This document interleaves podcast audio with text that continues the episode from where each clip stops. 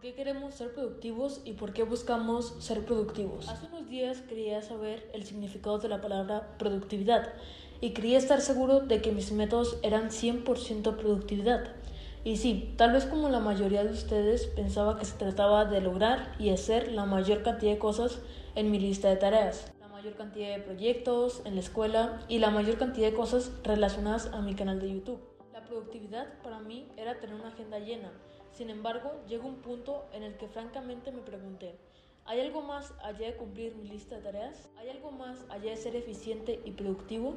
Y con esto no me refiero a que buscar ser productivo sea algo malo o que la productividad sea un tema de moda. Más bien creo que la mayoría de nosotros tiene una idea muy general de lo que es la productividad y la manera en que debe ser implementada en nuestras vidas. Llegué a esta conclusión porque esta racha de ser productivo, de lograr terminar mi lista, me estaba estresando.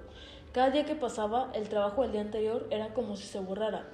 Estoy seguro de que muchos de ustedes se han hecho esas preguntas y hemos compartido este sentimiento. Fue hasta hace unos días que decidí cambiar un poco mi estrategia y fue cuando descubrí lo que provocaba estos sentimientos. Descubrí lo que provocaba estos sentimientos. Era mi concepto de esta palabra y cómo lo implementaba en mi vida. Ser productivo es hacer lo que tienes que hacer sin procrastinar y sin dejarlo para otro día. Ser productivo implica ser consciente de las actividades que de verdad te importan sin buscar cosas simplemente para rellenar tu día. Mi gran error al intentar ser productivo fue buscar que mi agenda se viera llena y me desanimaba cuando no podía completar ni la mitad de estas en el día.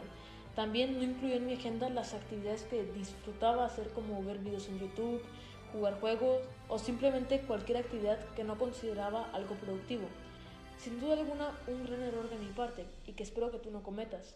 Sin embargo, gracias a este error aprendí una gran lección que te quiero transmitir mediante este episodio y que quiero que te ayude a cambiar tu perspectiva acerca de la productividad. Hoy quiero decirte que las actividades personales, esas actividades que disfrutas, son igual de importantes que las actividades que forman parte de tu escuela, trabajo o las metas que tengas. A día de hoy mi estrategia consiste en enfocarme en tres tareas en el día. Pueden ser de la escuela, YouTube o otros proyectos, y así no sentir el estrés de una lista interminable de cosas que hacer.